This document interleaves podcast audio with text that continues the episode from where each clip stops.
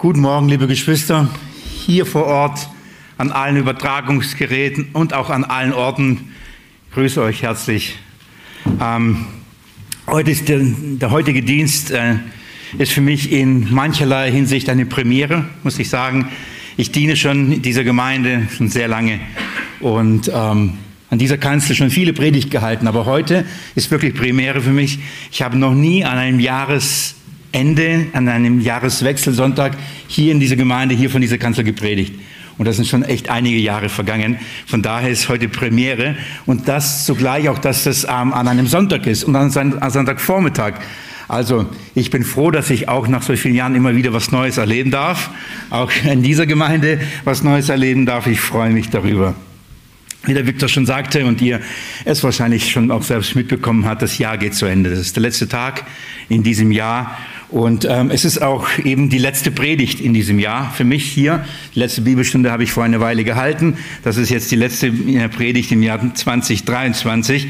Und auch wenn das Jahr vorübergeht und wir einiges in diesem Jahr abschließen, einiges auch hinter uns lassen müssen, das können wir nicht alles mit ins neue Jahr mitnehmen, ähm, so gibt es Dinge, die, ähm, die auch neu dann beginnen. Und, ähm, aber wir schließen nicht mit der Art und Weise ab, wie wir Gottesdienste feiern. Äh, das Jahr äh, äh, geht zu Ende, wir beginnen ein neues Jahr, aber es bleibt in dieser Weise das Gleiche. Wir treffen uns weiterhin Sonntag für Sonntag, Mittwoch für Mittwoch, Freitag für Freitag. Wir treffen uns, wir lesen weiterhin das Wort, wir legen weiterhin das Wort Gottes aus, wir lehren und predigen weiterhin das Wort. Es war, es ist und es bleibt die Grundlage für für die Verkündigung des Evangeliums, für die Grundlage unseres Glaubens, die Betrachtung von Jesus Christus, von dem, was von Anfang an verkündigt worden war und was wir wirklich bewahren wollen.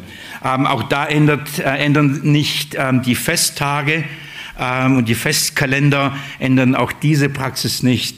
Und so ähm, möchte ich auch an diesem letzten Sonntag, an dieser letzten Predigt, das tun, was ich vorher schon immer getan hat, euch bitten, die Bibel mit mir aufzuschlagen, ersten Johannesbrief aufzuschlagen. Wir wollen heute die letzte Predigt aus dem ähm, ersten Johannesbrief hören und ich möchte darüber predigen. 1. Johannesbrief, Kapitel 3, die Verse 1 bis 3 und nächsten Sonntag machen wir genau das weiter, wie wir heute, heute aufhören. Wir werden in, wieder ins 1. Johannesbrief gehen und weiter in dem Text bleiben.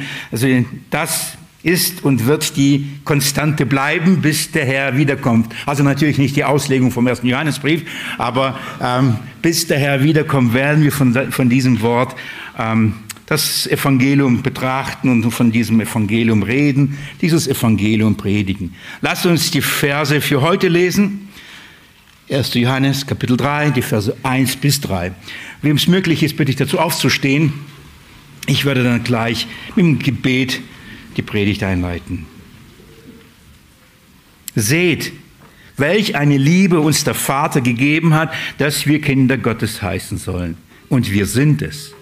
Deswegen erkennt uns die Welt nicht, weil sie ihn nicht erkannt hat. Geliebte, jetzt sind wir Kinder Gottes und es ist noch nicht offenbar geworden, was wir sein werden. Wir wissen, dass wir, wenn es offenbar werden wird, ihm gleich sein werden. Denn wir werden ihn sehen, wie er ist. Und jeder, der diese Hoffnung auf ihn hat, reinigt sich selbst, wie auch jener rein ist. Ich möchte beten. Jesus Christus, dein Wort, es ist herrlich. Es ist unsere geistliche Nahrung, es ist unsere geistliche Speise. Und weil es eine geistliche Nahrung, weil es eine geistliche Speise ist, brauchen wir deinen guten Heiligen Geist, der uns diesen, diese Speise zuteil werden lässt, in unseren Herzen aufgehen lässt, es uns so eine guten Nahrung werden lässt. So bitte ich dich, Herr, um dieses Wunder deines Wirkens durch deinen Geist in unser Herzen. Herr, lass mich nicht ein Hindernis dafür sein, dass du heute zu den Geschwistern in, zu ihnen reden möchtest, Herr, in trotz aller Schwachheit, Begrenztheit, Sündhaftigkeit, in deiner Gnade und Barmherzigkeit, auf die wir hoffen, auf die wir bauen, Jesus Christus. Rede zu uns durch dein Wort. Es ist dein Wort. Herr, und wir wollen vorsichtig damit umgehen. Wir, wir wissen, dass es heilig ist. Wir wollen es nicht leichtfertig da etwas herausnehmen, etwas hineinlegen, was nicht drinsteht. So bewahre, bewahre mich auch beim Auslegen, dass ich so nah wie möglich, wie es nur geht, in meiner Fähigkeit bei deinem Wort bleiben darf und kann. Herr, leite du nicht nur das Reden, auch das Hören. Und ähm, das erbitte ich dich in deinem Namen und weil du es möchtest, recht nicht auch damit, dass du es tust. Jesus, danke. Amen.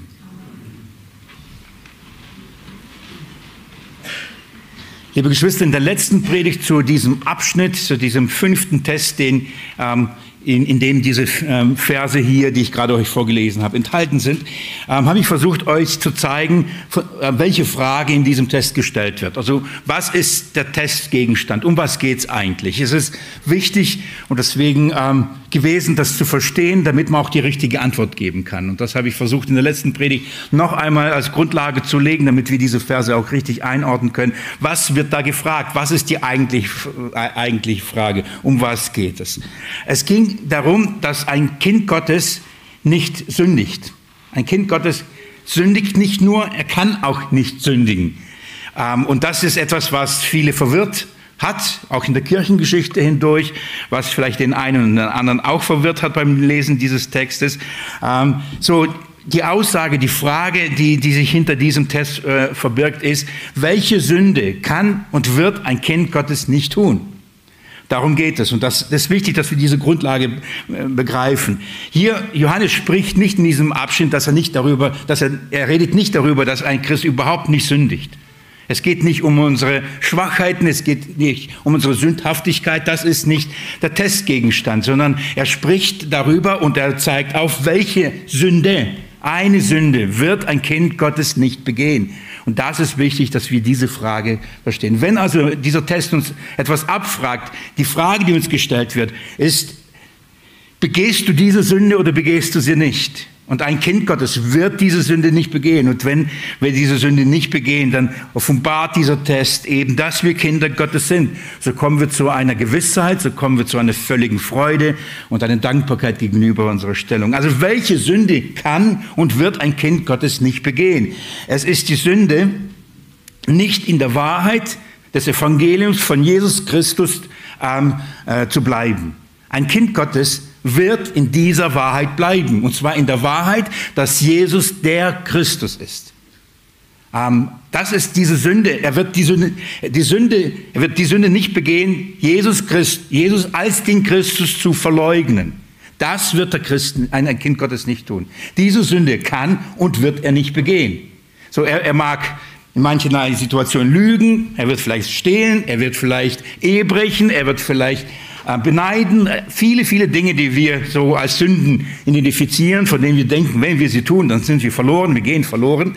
So, davon spricht Johannes nicht. Dafür ist Jesus Christus gestorben, dafür hat er uns befreit und durch sein Blut gereinigt, sondern welche Sünde begeht er nicht? Er wird nicht leugnen, dass Jesus sein Christus ist. Das ist sehr, sehr wichtig. Das heißt, er wird sich nicht von dieser Wahrheit entfernen. Er wird in dieser bleiben diese Wahrheit bleiben. Die Sünde ist, diese Wahrheit zu verlassen. Die Sünde ist, in dieser Wahrheit nicht zu bleiben. Und wer diese Sünde begeht, nämlich in der Wahrheit nicht bleibt, dass Jesus der Christus ist, der wird verloren gehen. Offensichtlich. Warum? Ja, weil er den Christus dann nicht hat. So, das ist ganz, ganz wichtig. Es ist die Rede von der Sünde, nämlich zu leugnen, dass Jesus der Christus ist. Und ähm, ich denke, es kann sein, dass der eine und der andere gesagt hat, aber wie kann es sein? Haben nicht Christen auch Jesus verleugnet? Hat nicht Petrus vielleicht Christus verleugnet? Ein lieber Bruder kam sofort nach der Predigt zu mir und hat gesagt, da hat einer das nicht verstanden. Aber Petrus hat doch verleugnet. Wie kannst du sagen, ein Christ wird, äh, kann Jesus nicht verleugnen? Jetzt müssen wir ganz kurz da ähm, stehen bleiben, ein, zwei Gedanken dazu verlieren, damit wir das richtig einordnen können. Petrus hat niemals Jesus als den Christus verleugnet. Petrus hat Jesus verleugnet, wir wissen es dreimal. Jede Handgrete hat ihn dreimal verleugnet. Petrus hat aber in dieser Verleugnung niemals gesagt, Jesus ist nicht der Christus. Petrus hat nie gesagt, Jesus ist nicht der Retter der Welt. Petrus hat nie gesagt, er kann die Sünden nicht vergeben. Das hat Petrus nie behauptet. Und das war nicht die Verleugnung von ihm. Wenn wir das nicht verstehen und unterscheiden, dann kommen wir in, in, in schwierige Gewässer. Sondern was hat Petrus getan, äh, nachdem der Vater ihm übrigens ihm offenbart hat? Matthäus 18, erinnere ich euch nochmal daran, da sagt, äh, Jesus sagt, wer bin ich? Petrus sagt, du bist der Sohn des lebendigen Gottes. Du bist der Christus. Dieses Zeugnis hat Petrus nämlich abgelegt. Du bist der Christus. Und dann sagt äh, Jesus, Fleisch und Blut haben sie nicht offenbart, Matthäus 18 übrigens, sondern mein Vater im Himmel. Ich lese es nicht, weil wir das alles schon getan haben. Mein Vater im Himmel hat das getan. In Lukas Evangelium Kapitel 22, wenn ihr das mit mir kurz aufschlagen wollt, da lesen wir etwas von diesem Verrat oder von dieser Leugnung des Petrus und achtet mit mir genau, was Petrus sagt und eben was er eben nicht sagt. Lukas Kapitel 22, wir sind dann ähm, Verse Ab Vers 55 möchte ich euch vorlesen.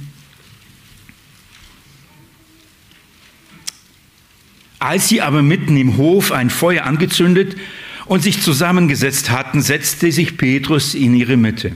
Und wir wissen, wo wir jetzt da verortet sind, was da geschieht. Ähm, Jesus wurde gefangen genommen, er wurde zu den Hohepriestern äh, gebracht. Während, der, während dem Verhör Petrus folgt, geht in diesen Hof hinein und dann passieren eben diese Dinge, passiert diese Verleugnung des, des Petrus. Vers 56. Es sah ihn ein, äh, aber ein, eine Magd bei dem Feuer sitzen und blickte ihn scharf an und sprach, auch dieser war mit ihm, er aber leugnete und sagte, schaut mal, da haben wir die Leugnung. Er aber leugnete und sagte, Schaut mal, ich kenne ihn nicht. Was sagt Petrus? Er ist nicht der Christus. Er sagt, ich kenne ihn nicht. Petrus leugnet nicht, wer Jesus ist. Das wusste er. Er lügt übrigens hier. Er lügt und sagt, ich kenne ihn nicht, obwohl er ihn kannte. Und zwar sehr gut kannte. Nicht nur drei Jahre mit ihm, sondern der Vater im Himmel hat ihm den Sohn offenbart. Also er lügt. Ist Jesus für diese Sünde gestorben? Ja.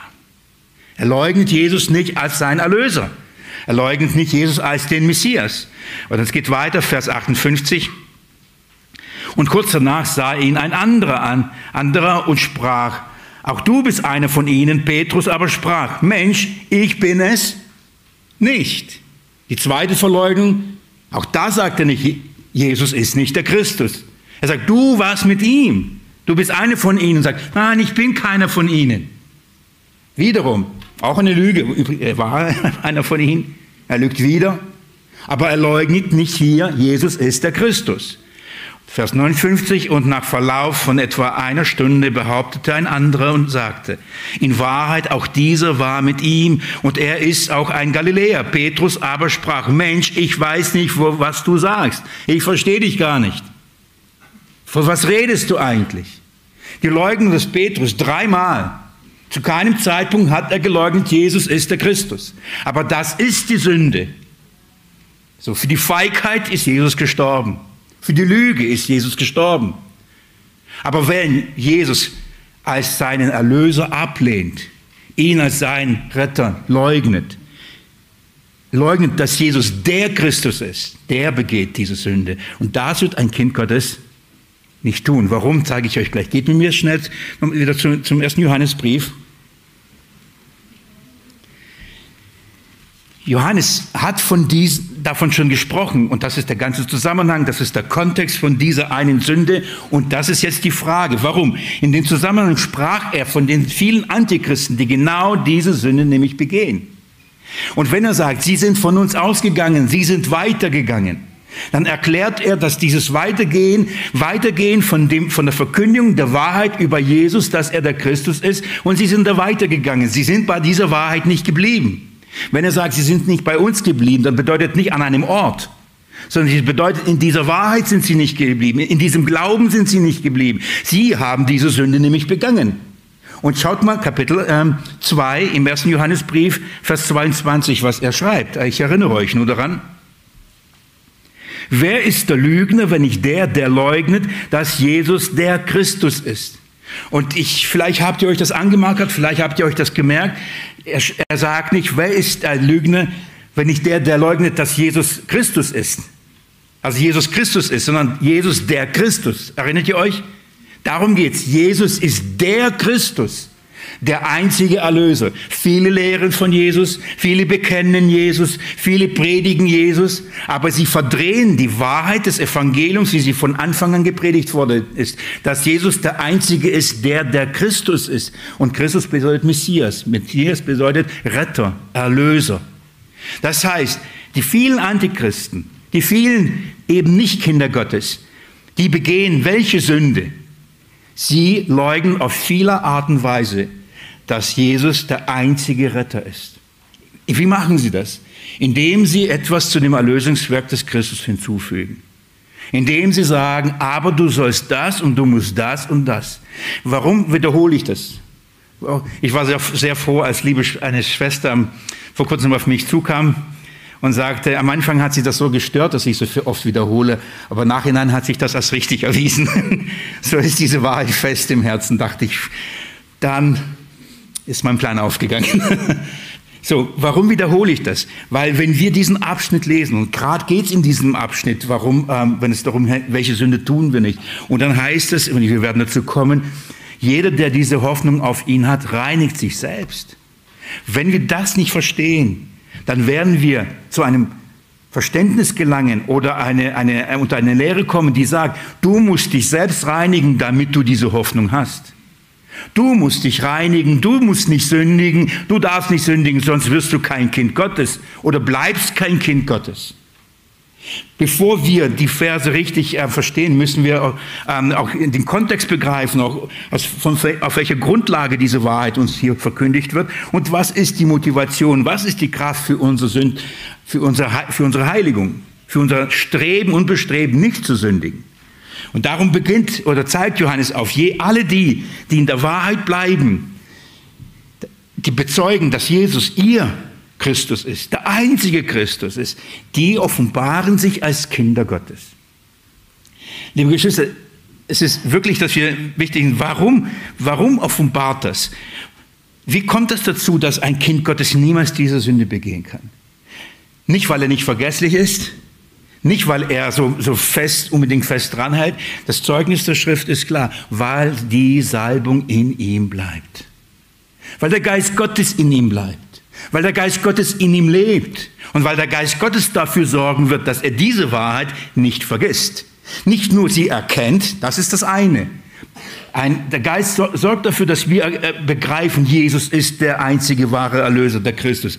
Aber der Geist sorgt auch dafür, dass wir in dieser Wahrheit bleiben, denn wir sind vergesslich. Und wir hören mal hier, wir hören mal da und wir sind dazu geneigt, wieder abzurutschen und wieder auf uns und auf die Werke zu setzen. Und der Geist wird uns immer und immer wieder daran erinnern, geh zurück zu Christus. Geh zurück zu Christus. Das ist das Werk des Geistes und das ist die einzige Garantie, warum wir Kinder Gottes bleiben.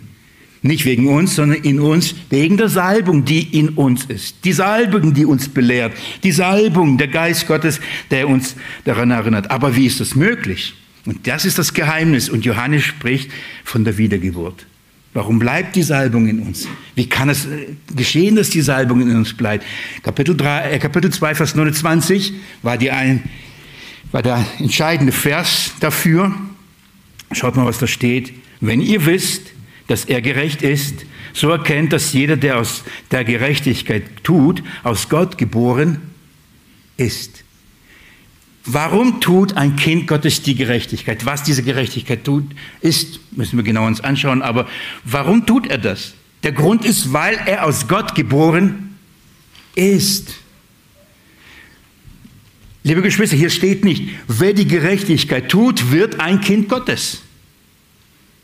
Ich, ich weiß nicht, wie oft ich diese Verse schon gelesen habe. Studiert, Predigt schreibe ich, ist schon jetzt, glaube ich, die dritte Predigt über diese Verse. Und jedes Mal lese ich und denke, ich staune darüber, wie kann man, es ist erstaunlich, man, man, man kann einen, einen Text lesen und es so entgegengesetzt verstehen.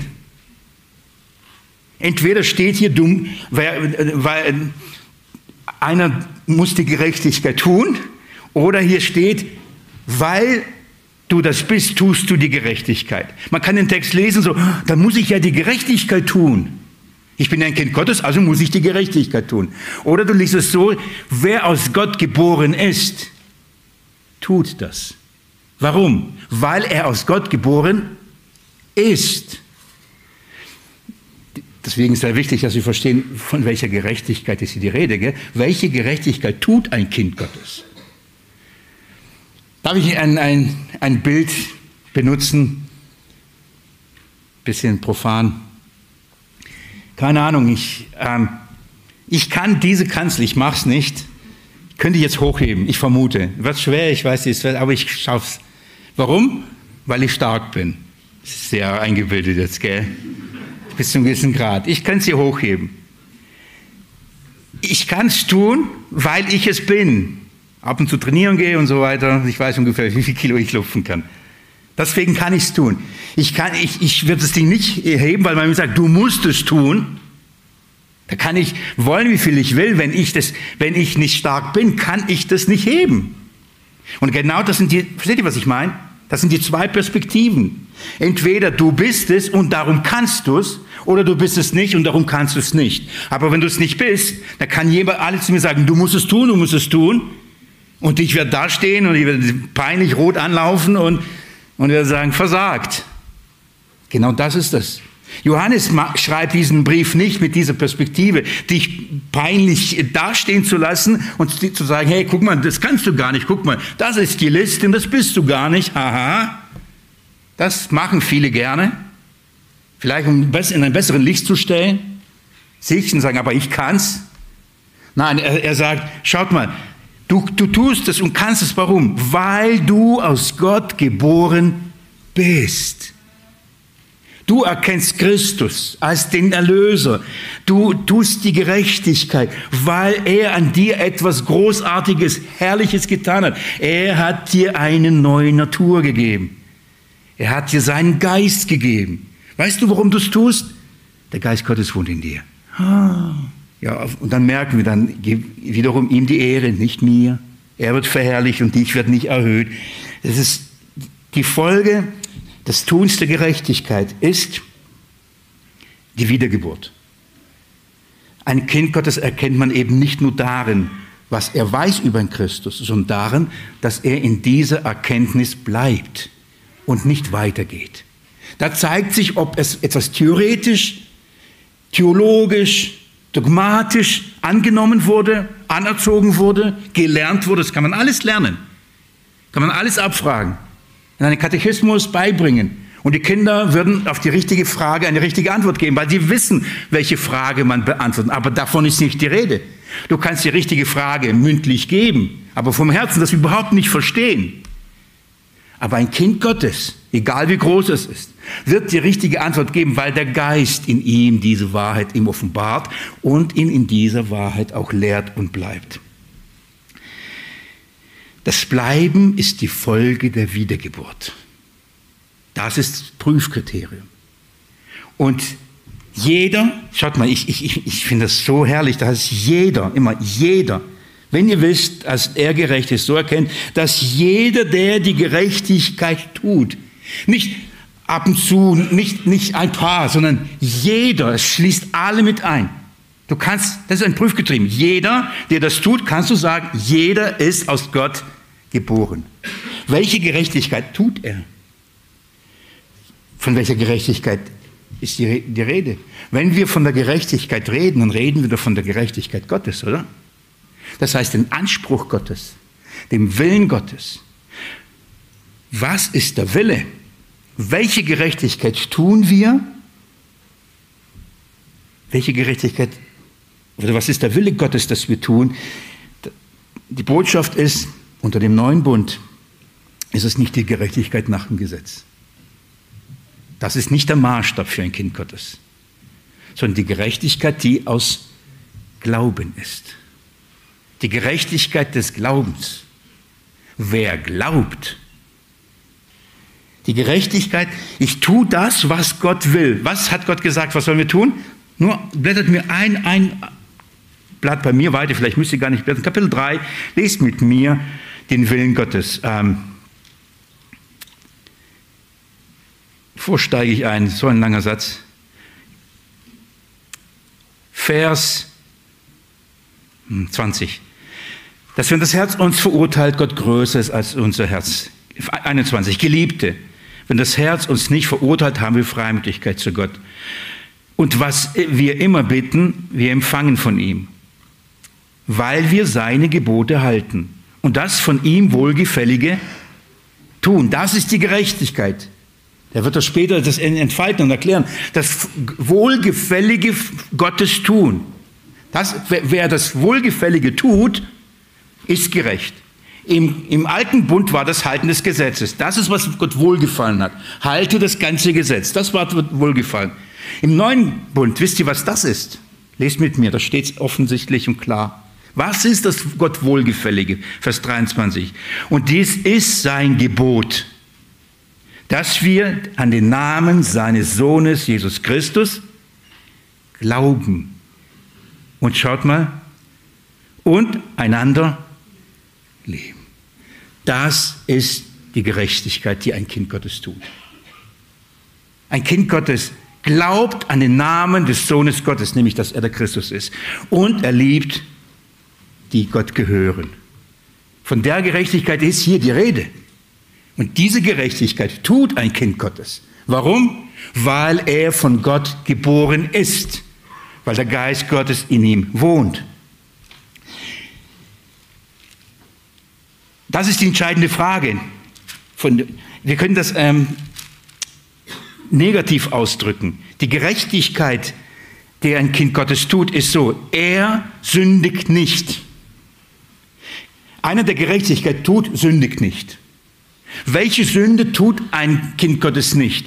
Er leugnet nicht, dass Jesus der Christus ist. Diese Gesetzlosigkeit tut er nicht. Ich möchte euch das einschärfen und euch euren Blick dafür festigen, dass ihr, wenn ihr diese Begriffe lest, ihr nicht sofort abrutscht und wenn Gesetzlosigkeit dann wieder sofort bei dem mosaischen Gesetz landet. Wenn ihr von der Gerechtigkeit äh, redet, dass ihr sofort beim, beim mosaischen Gesetz wieder seid. Sondern es ist die Gerechtigkeit des neuen Bundes. Es ist die Gesetzlosigkeit des neuen Bundes. Wenn wir das begriffen haben, dann können wir in Thessalonicher gehen und dann solche Verse lesen, dass der Mensch der Gesetzlosigkeit sich in die Gemeinde setzen wird und alles abschaffen wird. Wenn wir das begreifen, dann verstehen wir, da geht es nicht darum, dass man, dass dieser Mensch sagen wird, ihr müsst das Gesetz nicht mehr halten, sondern von welcher Gerechtigkeit wird er, wird er sie ab, abschaffen? Welche Gesetzlosigkeit wird er denn einführen, wenn er sich in die Gemeinde Gottes setzt, in den Tempel Gottes? Da, da sind die, die wichtigen Begriffe, die wir hier klar verstehen, von hier definieren bekommen, damit wir später solche schwierigen Stellen ähm, auslegen können. Und nicht verstehen müssen, okay, dann muss, wird einer sich im Tempel in Jerusalem in, in, auf, da hinsetzen und dann das Gesetz abschaffen, die Opfer abschaffen. Nein. Von dieser Gesetzlosigkeit oder von dieser Gerechtigkeit äh, ist hier die Rede oder ist die Rede. Und ein Kind Gottes wird das nicht tun, aber eben der Antichrist. Und nicht nur einer, eben viele. Sie werden eben nicht diese Gerechtigkeit haben. Warum? Sie werden ihre eigene aufrichten. Sie werden ein anderes Evangelium lehren. Sie werden einen anderen Christus lehren. Sie werden eine andere Gerechtigkeit lehren. Das heißt, die Gerechtigkeit tun ist positiv, negativ ist Sünde tun. Und diese Sünde ist Jesus Christus, Jesus als den Christus zu leugnen. So, das ist das, was ein Kind Gottes nicht tun wird, weil er die Salbung hat. Ist das gut? Wie herrlich ist das? Das ist das Versprechen, das ist die Verheißung. Und das ist, was in diesem Test abgefragt wird. Nochmal, nicht, ob du sündigst oder nicht. Denn glaubt mir, jeder einzelne von euch tut das. Ich kenne nicht alles, aber so gut denke ich nicht von euch. Ja? So, ich, ich vermute nicht, ich weiß, dass ihr es tut. Wisst ihr warum? Weil ich mich selbst kenne. Und ich bin nicht besser wie ihr. Also, wenn ich es tue, tut ihr es auch. Wenn ihr es tut, tue ich es auch. Wir sind im Fleisch der Sünde und solange wir im Fleisch der Sünde leben, sind wir versuchbar, wir fallen und wir brauchen deswegen Jesus Christus. Die Frage ist also, tun wir die eine Sünde? Leugnen wir, ob Jesus der Christus ist? Nachdem wir diese Frage verstanden haben, haben wir eigentlich den Test verstanden. Und der eine oder andere wird, kann jetzt schon von seinem Herzen sagen, aber ich glaube, dass Jesus der Christus ist. Da kann ich, dann hast du schon bestanden. Schon mal Note eins, gut? Jetzt kannst du dich entspannen. Jetzt können wir mal die Fragen durchgehen und schauen, wie das Ganze aufgebaut ist. Und du kannst mit Freude diesen Test begehen. Also vor vielen, vielen Jahren. Es gab nicht viele Fächer in, ähm, in meiner Schulzeit, in denen ich gut war. Ich habe, nein, egal, nicht zu viel verraten. Nicht zu viel verraten. Aber es gab ein Fach, da hat Herr Gnade geschenkt. Das war Kunst. Also habe ich gemalt und äh, Abschlussprüfung und wir sollten ein Bild malen und, ähm, Und ich habe noch meine Kreativität, habe ich gemalt, der Lehrer kommt vorbei, ich war, ich glaube, in 15 Minuten fertig. Und, und dann sagt er, fertig, hast schon mal ein, eine Eins, aber mal bitte das und das noch, das wollen wir sehen. Da habe ich gedacht, normal ich halt auch. Habe ich es nochmal gemalt. Das war für mich die entspannteste Prüfung, die ich hatte. Ich wusste schon, bevor ich wusste, was ich habe. Er war zufrieden. So ist das hier. Deswegen mache ich. Deswegen sage ich, ich bereite euch vor, damit ihr wisst, ob ihr schon eine Eins habt oder nicht. Ob ihr Kinder Gottes seid oder nicht. Und wenn ihr sagt, ich liebe Jesus, es ist mein Christus, mein Erlöser, dann hast du schon mal eine Note Eins. Und jetzt kannst du das Bild nochmal malen und nochmal ausmalen und nochmal malen nach Zahlen und dich einfach daran erfreuen, was, was die Herrlichkeit davon ist. So, wieder eingeleitet. Und wir gehen zu den Versen, äh, die, die diesen Test einführen. Die Verse Kapitel 2, Vers 29 ähm, und Kapitel 3, Vers 10 sind ja wie eine Klammer. Und die, und die haben genau das gezeigt, um was geht es da eigentlich. Ähm, und das zwischendrin ist dann der eigentliche Test. Aber bevor Johannes zu den eigentlichen Fragen kommt, bevor er diese wirklich fein aufarbeitet und aufzeigt, macht er in gewisser Weise einen Einschub und den muss ich heute auch tun. Ähm, es ist nicht, es, ist nicht komplette Abschweifung, sondern im Gegenteil. Es ist nochmal eine Hinführung. Es ist nochmal eine Ausrichtung, aus welcher Perspektive wir diese Verse, die dann folgen, über diese Sünde, die Gesetzlosigkeit, betrachten sollen. Er sprach doch gerade über diese herrliche Wahrheit, dass er sagt, die die Gerechtigkeit tun, die sind aus Gott geboren. Weil er vorher über die, Un, äh, über die Ungerechtigkeit der Antichristen sprach. Sie verleugnen Jesus. Und dann sagt er, aber wir verleugnen nicht. Wir sind doch aus Gott geboren. Also, und dann erwähnt er diese Wiedergeburt und ich vermute, er staunt und denkt, ich kann das nicht einfach so stehen lassen. Lasst mich wenigstens ein paar Sätze, in dem Fall drei Verse, wenigstens noch mal kurz euch zeigen, was das bedeutet. Wie herrlich diese Wahrheit ist, dass wir aus Gott geboren sind. Was für ein Vorrecht, was für ein Privileg ist. Er kann nicht einfach das kurz sagen und dann zu diesem Test kommen, zu diesen harten Fragen. Er muss nochmal, und das ist wirklich sehr seelsorgerisch, er zeigt es nochmal, er richtet nochmal die Kinder Gottes aus, dass die aus der richtigen Perspektive diesen Test schreiben. Und er spricht darüber und beginnt und sagt, seht, seht, welch eine Liebe uns der Vater gegeben hat. Versteht ihr das? Er sprach gerade darüber, über dieses Geheimnis der Wiedergeburt und dass diese Wiedergeburt uns das Bleiben in der Wahrheit garantiert. Und dann sagt er, seht ihr die Liebe? Bevor weitergeht, seht ihr das? Macht das was mit euch? Wir waren in den, in den letzten Bibelstunden in diesem Thema im Galaterbrief, über dieses Vorrecht, ein Kind Gottes zu heißen.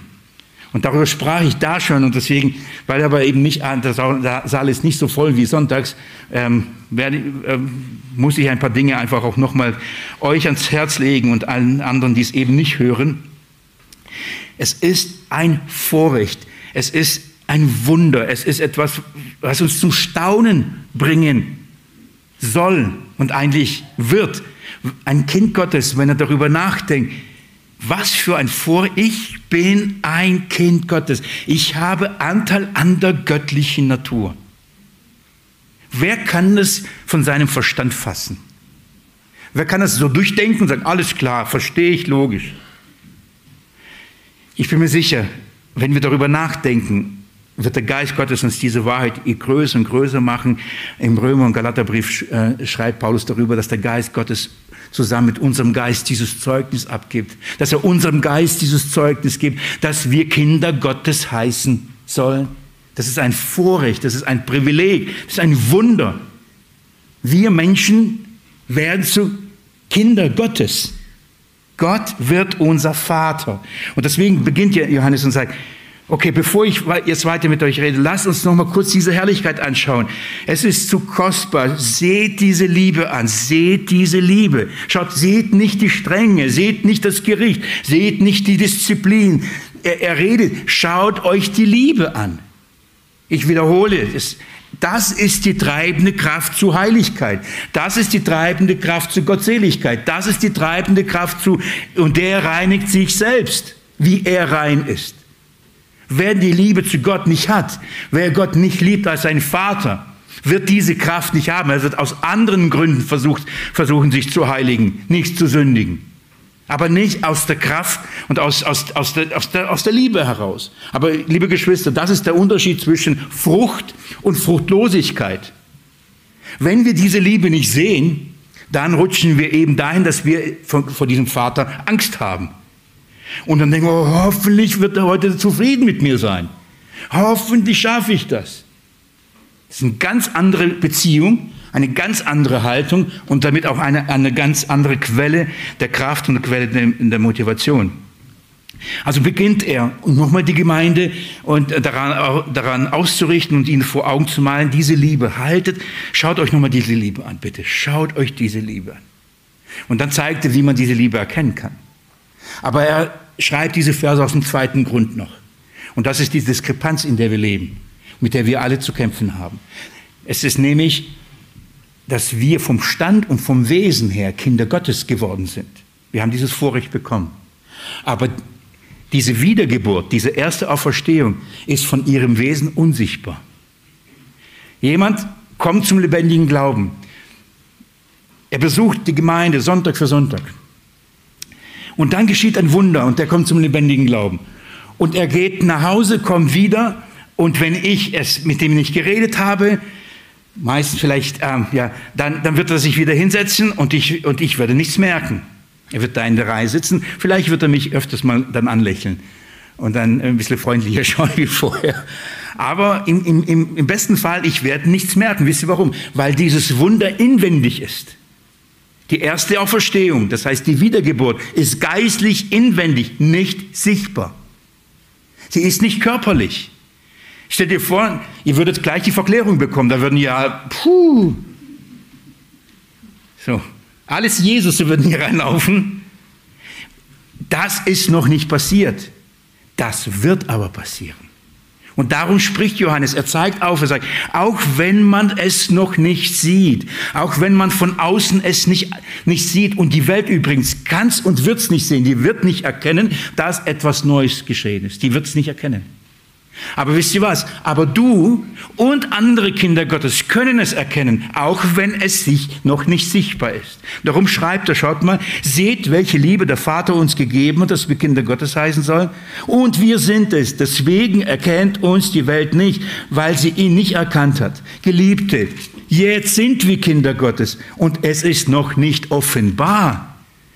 Wir leben in einer Zwischenzeit, wir leben in einer Zerrissenheit, wir leben in einer Zwischen, in einer Spannung, in einer Diskrepanz von schon jetzt und noch nicht.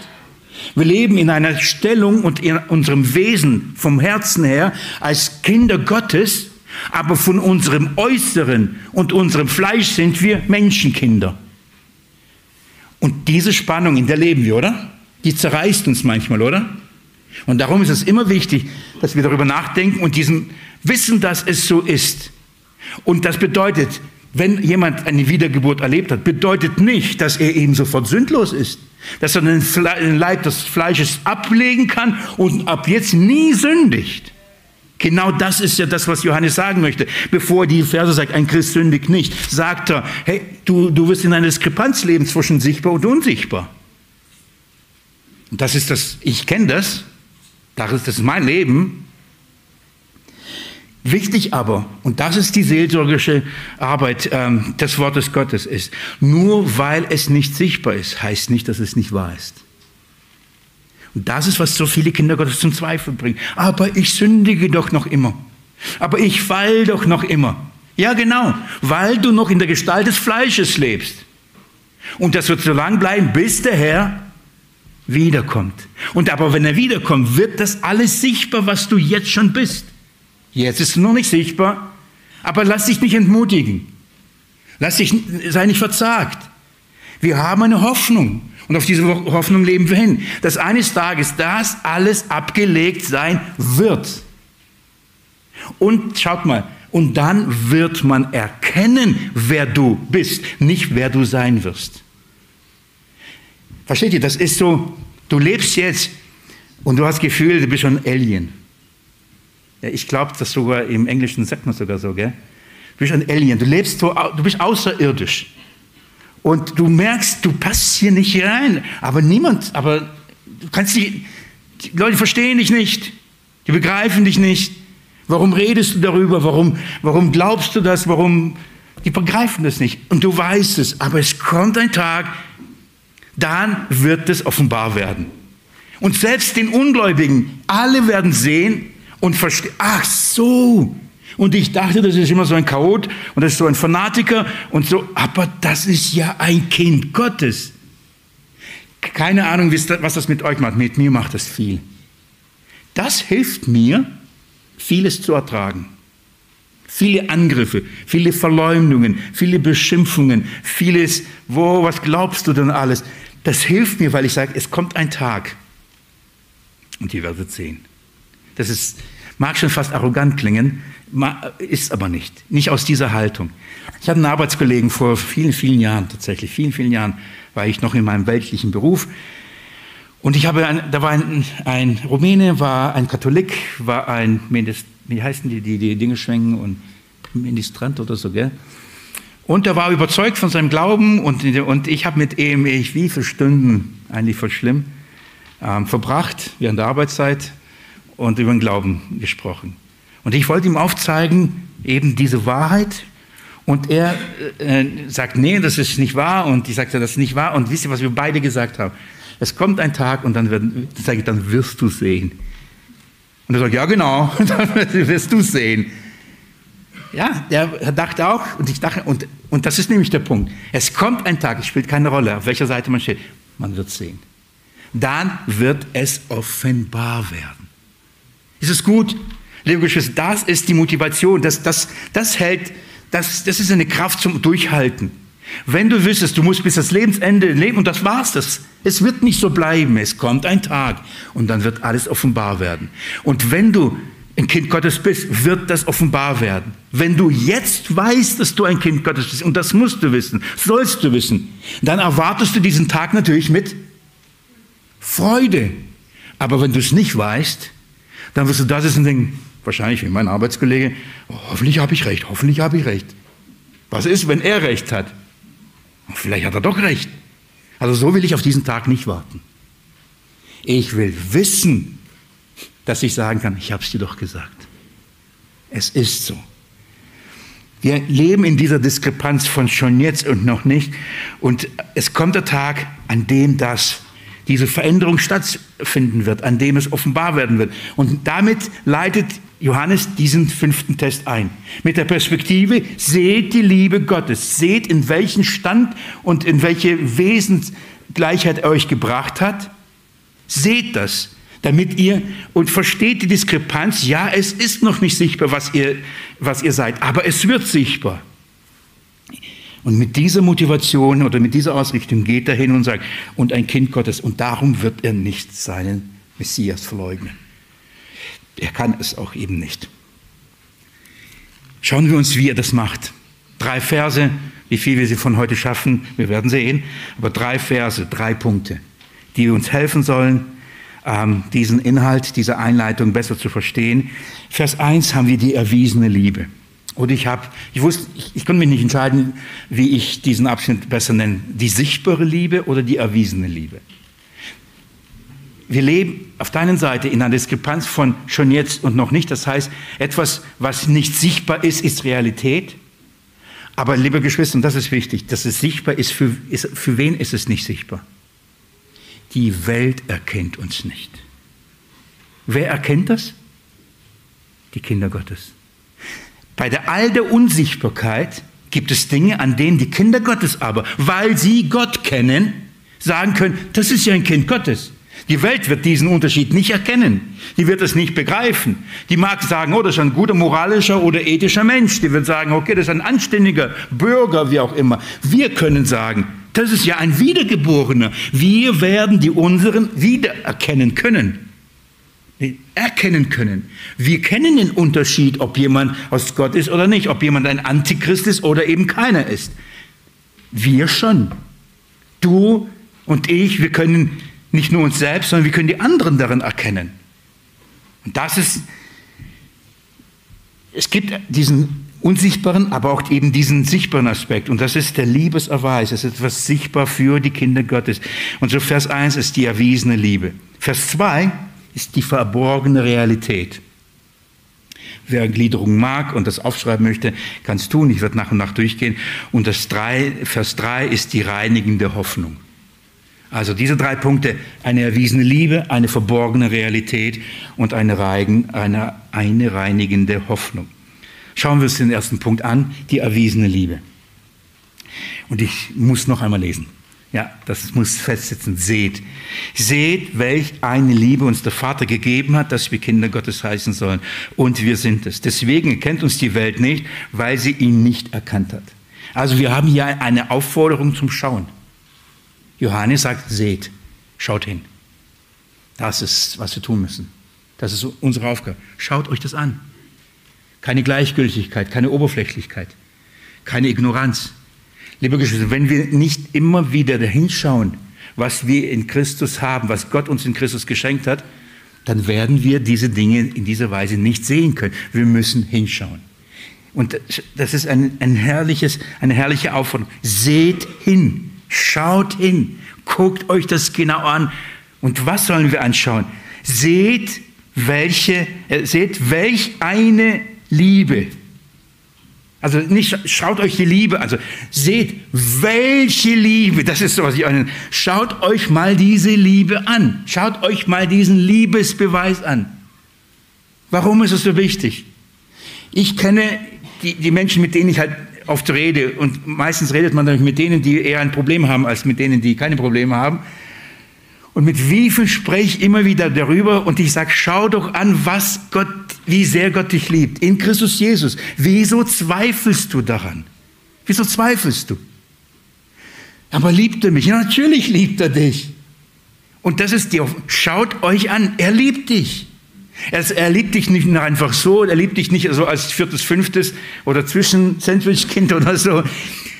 Er liebt dich wie den Erstgeborenen, wie seinen Sohn. Er liebt dich. Und deswegen sage ich, schaut, welche Liebe. Nicht irgendeine Liebe. Guckt euch die Art der Liebe an. Nun, wie, wie, wie sehe ich, dass Gott mich liebt? Nochmal, es ist wichtig, dass du weißt, dass Gott dich liebt. Wichtig. Ich frage dich persönlich, weißt du, dass Gott dich liebt? Das ist entscheidend. Wenn du das nicht weißt, dann ist schwierig. Dann gibt es noch einiges, was vorher passieren muss. Aber das ist das Entscheidende. Ich weiß es. Nein, ich, es ist nicht nur so, ich hoffe, vielleicht liebt er. Ist es uns bewusst, dass die, die Schrift sagt, du sollst es wissen? Nein, du kannst es wissen. Das hat eben was mit Heilsgewissheit zu tun. Darum immer wieder, schaut euch an, seht, welch eine Liebe. Wie, wie kann ich das sehen, dass Gott mich liebt? Was ist der Liebesbeweis?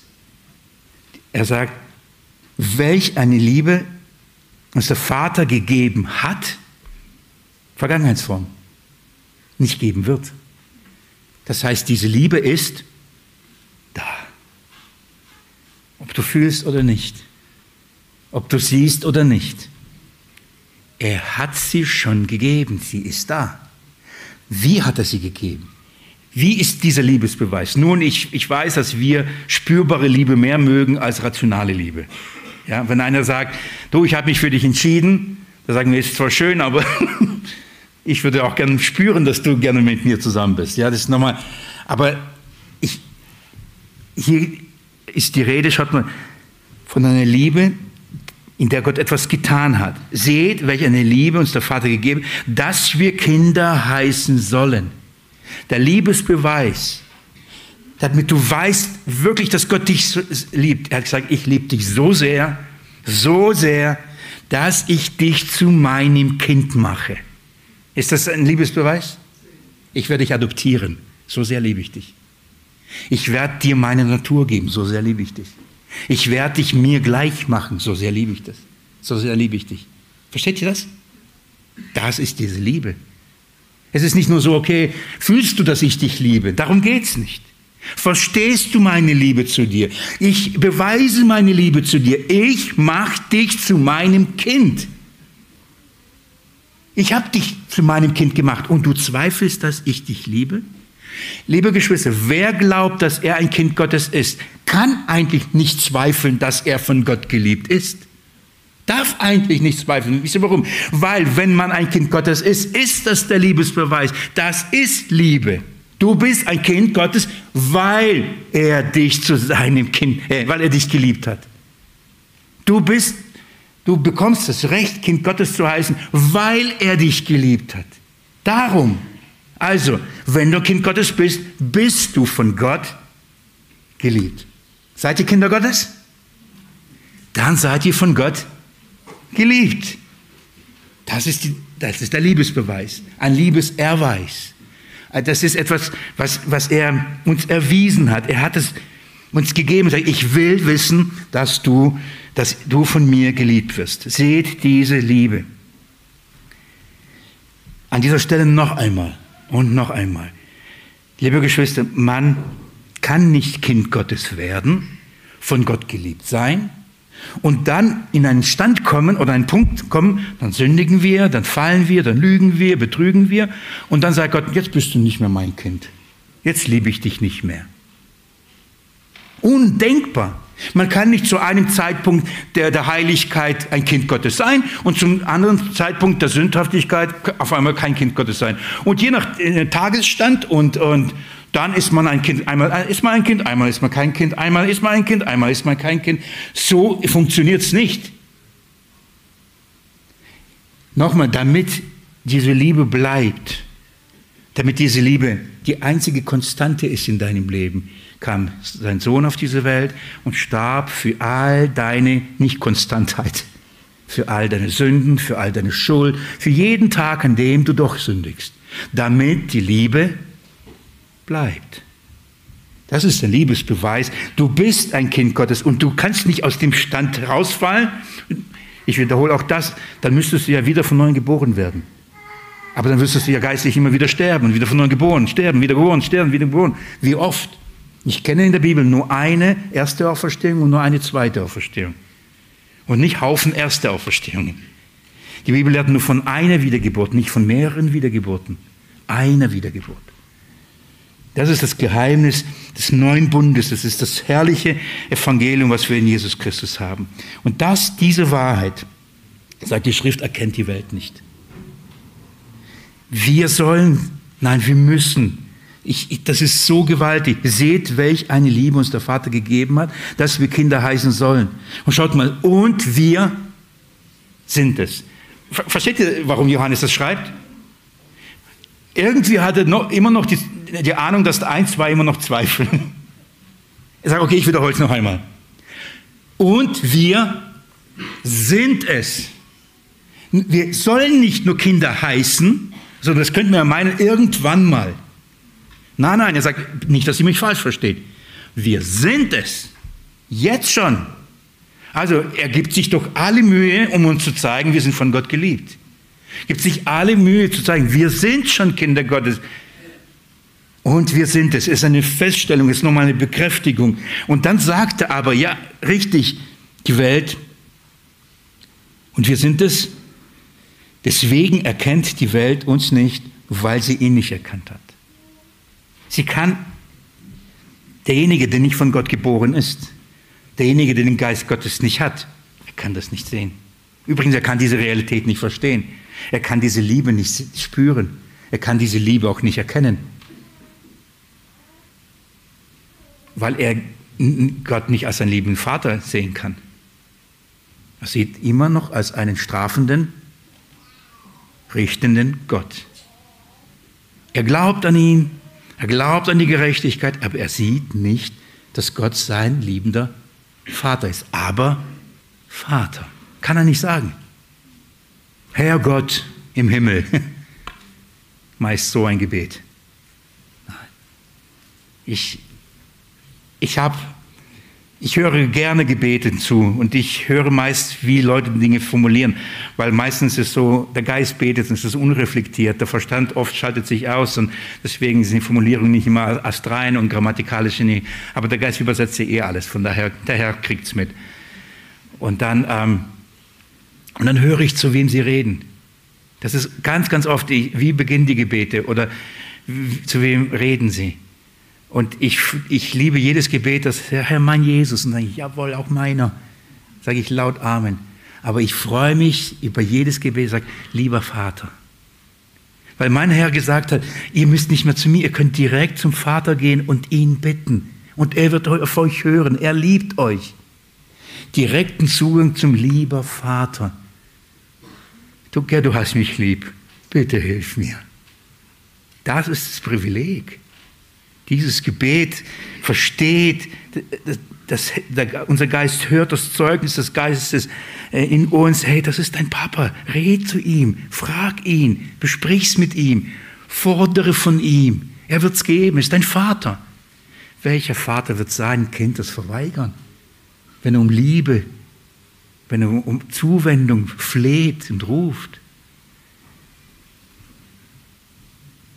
Die Welt kann das nicht erkennen. Für sie ist das ein Geheimnis. Es ist verborgen. Ich ermutige euch, lest 1. Korinther Kapitel 1 und 2 in diesem Kontext nochmal durch. Ich ähm, habe mir überlegt, ob ich euch nochmal bemühe, aber ich werde es an dieser Stelle lassen. Warum?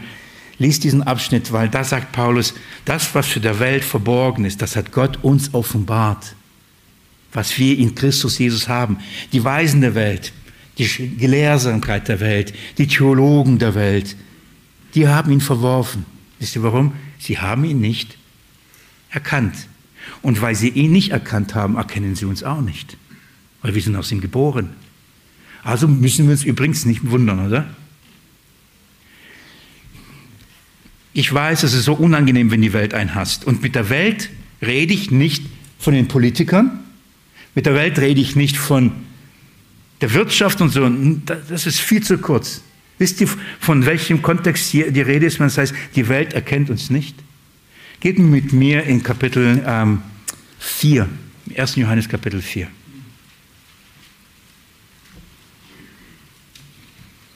Geliebte, glaubt nicht jedem Geist, sondern prüft den Geist, ob sie aus Gott sind.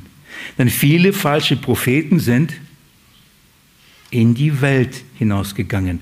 Hierin erkennt man den Geist Gottes. Jeder Geist, der Jesus Christus im Fleisch gekommen bekennt, ist aus Gott. Jeder Geist, der nicht Jesus Christus bekennt, ist nicht aus Gott. Dieser ist der Geist des Antichristen, von dem ihr gehört habt, dass er komme. Und er ist schon in der Welt. Wenn, was? Wer erkennt nicht in der Welt?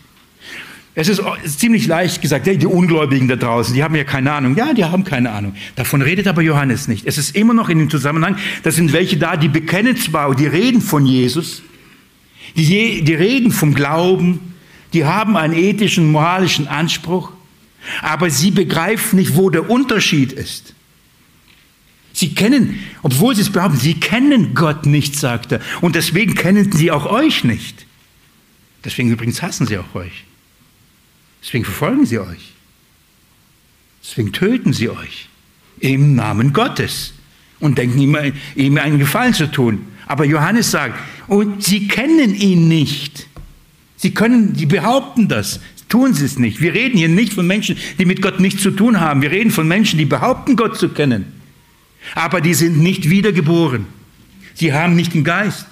Und sie kennen nicht die Wahrheit. Sie kennen nicht den Christus. Sie kennen nicht das Evangelium.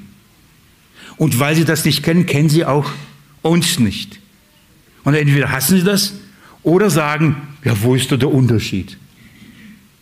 Das ist doch überall, Bibel und wird doch gelehrt und da ist ein Kreuz und so. Wo ist der Unterschied? Es gibt einen Unterschied. Entweder ist man aus Gott oder ist nicht aus Gott. Entweder hat man die Salbung oder man hat sie nicht. Entweder hat man die Wiedergeburt erlebt oder man hat sie nicht erlebt. Wer die Geburt wieder äh, erlebt hat, er kann die Dinge sehen. Und kann übrigens dann den Unterschied merken. Und er merkt, das ist nicht Christus. Das ist nicht Evangelium. Das ist Christus, das ist Evangelium. Er kennt den Unterschied. Aber die Welt und die Propheten die ganzen Antichristen, die in die Welt gegangen sind, sie kennen sie nicht. Liebe Geschwister, was für ein Liebesbeweis, dass du den Unterschied kennen darfst. Das ist, was für ein Liebesbeweis, dass dir die Wiedergeburt geschenkt worden ist. Und zwar nicht aus dem Geblüt und nicht aus dem Fleisch und nicht aus dem Willen, sondern allein aus Gott. Aus ihm kommt es. Er tut's. Das ist ein Liebesbeweis. So sehr liebt er dich, dass er dir die Wiedergeburt gegeben hat, damit du den Unterschied kennst, damit du den Christus kennst.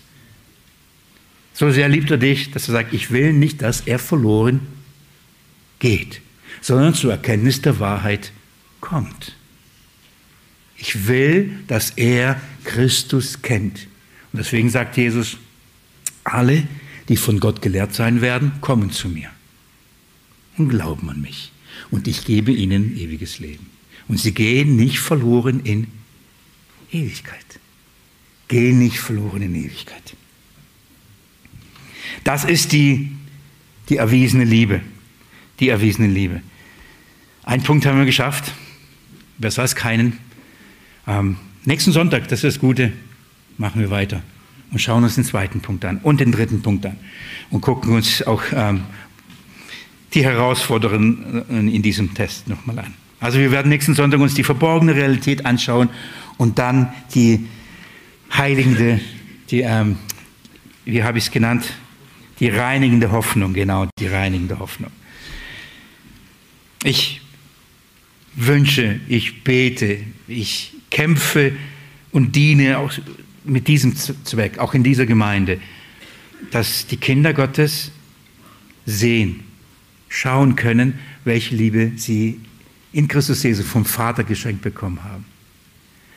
Liebe Geschwister, ich, ich sage es an dieser Stelle noch einmal und damit schließe ich wirklich. Der, die Bibel sagt nicht, hoffe, dass Gott dich liebt. Die Bibel sagt, ich will wissen, dass du weißt, äh, ich, will, ich will, dass du weißt, dass ich dich liebe. Das ist, du sollst es wissen. Nicht vermuten, nicht hoffen, nicht ersehnen. Du sollst es wissen. Daraus ergibt sich unser geistliches Leben hier und unsere Heiligung.